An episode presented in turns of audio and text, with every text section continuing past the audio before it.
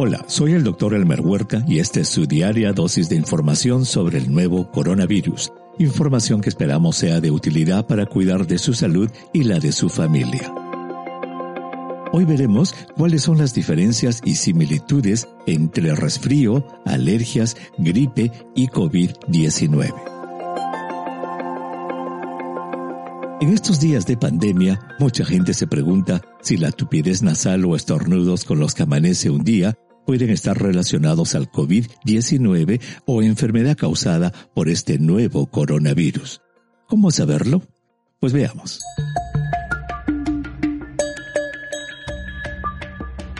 Lo primero, lo primero primero es conocer las similitudes o síntomas en común que tienen esas cuatro enfermedades. Las cuatro tienen, en mayor o menor intensidad, tupidez de la nariz, catarro, estornudos, dolor o picazón de la garganta y tos.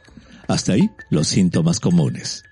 Ahora veamos una por una las características que diferencian a estas cuatro enfermedades. Empecemos con el resfriado o resfrío común. Para empezar, esta es una enfermedad que no se presenta más de una o dos veces al año y que dura como cuatro o cinco días máximo. Empieza con los síntomas que mencionamos antes, una picazón en la garganta, congestión nasal, aparición rápida de mucosidad líquida y transparente por la nariz y estornudos que van aumentando poco a poco de intensidad. A pesar de todos esos síntomas, la persona puede sentir un poco de malestar, pero no lo suficiente como para llevarla a la cama. Casi no presenta fiebre, no le duelen ni los músculos ni el cuerpo y la persona mantiene su apetito. En otras palabras, el resfrío se localiza completamente en la cabeza y prácticamente no afecta el cuerpo. Debido a eso, y equivocadamente porque contagian a los demás, mucha gente incluso va a trabajar. El resfrío pasa en 3 a 4 días, disminuye el catarro que se hace más espeso y poco a poco, en una semana más o menos, la persona vuelve a su estado natural. Como dijimos, el resfrío, 30% de los cuales son causados por unos virus tipo corona, primos hermanos de este nuevo coronavirus que causa el COVID-19, solamente dan una vez al año, raramente dos. Ahora veamos las alergias. Toda persona que sufre de alergia sabe de la característica principal de esta condición, que durante la época de alergias, incluso en épocas que no lo son, es un problema constante, es decir, que se presenta casi todos los días de la semana, todas las semanas.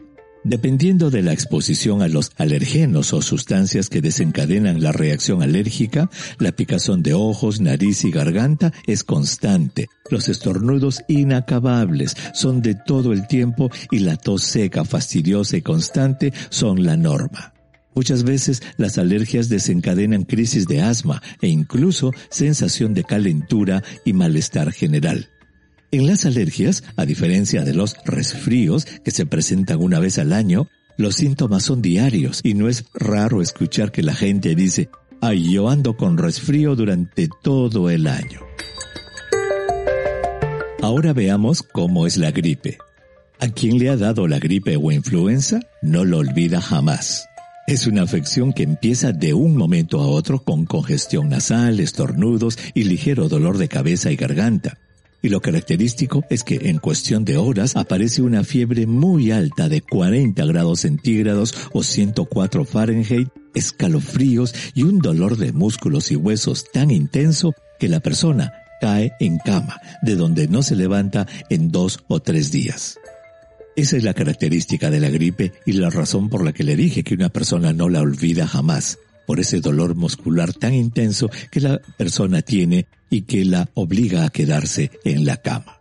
Y no olvidemos que la gripe se complica en personas mayores o en niños pequeños con neumonía bacteriana. Otra característica de la gripe es que se presenta cada uno, cada dos o cada tres o cuatro años. En resumen, el resfrío ocurre una vez al año, afecta más la cabeza y el cuerpo casi no tiene síntomas. Las alergias duran días y meses y la gripe da fiebre alta y dolor muscular intenso y se presenta cada dos o tres años.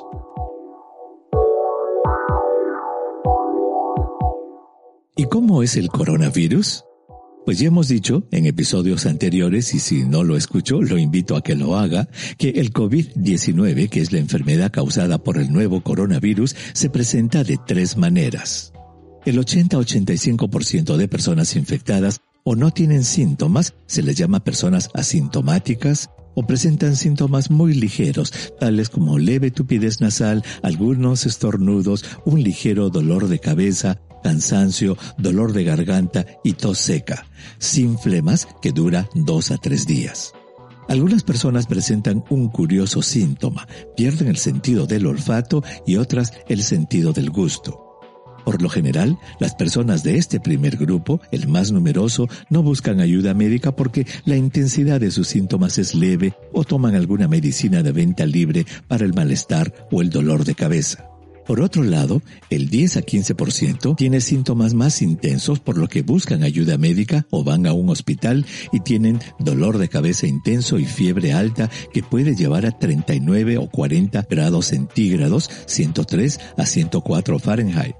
Un síntoma muy característico es la tos, que es constante y seca, es decir, no tiene flemas en los bronquios. Puede haber también dolor de garganta y una constante sensación de falta de aire. Algunas personas presentan náuseas, vómitos y diarreas. La mayoría se siente muy cansada, se queda en cama y presenta dolores de cuerpo. 5% tienen los mismos síntomas pero son más severos y se complican al final de la primera semana con una severa falta de aire que aparece en unas pocas horas lo que obliga a una hospitalización.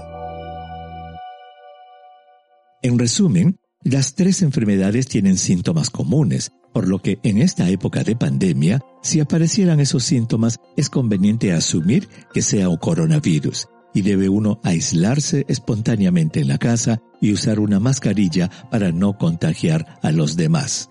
Obviamente, debemos siempre consultar con nuestro médico de cabecera para gestionar la prueba del coronavirus y salir de la duda. Envíeme sus preguntas por Twitter. Intentaremos responderlas en nuestros próximos episodios. Puede encontrarme en arroba doctor Huerta. Si cree que este podcast es útil, ayude a otros a encontrarlo calificándolo y revisándolo en su aplicación de podcast favorita. Volveremos mañana, así que asegúrese de suscribirse para obtener el último episodio en su cuenta. Y para obtener información más actualizada, siempre puede dirigirse a cnnespañol.com. Gracias por su atención. Chao.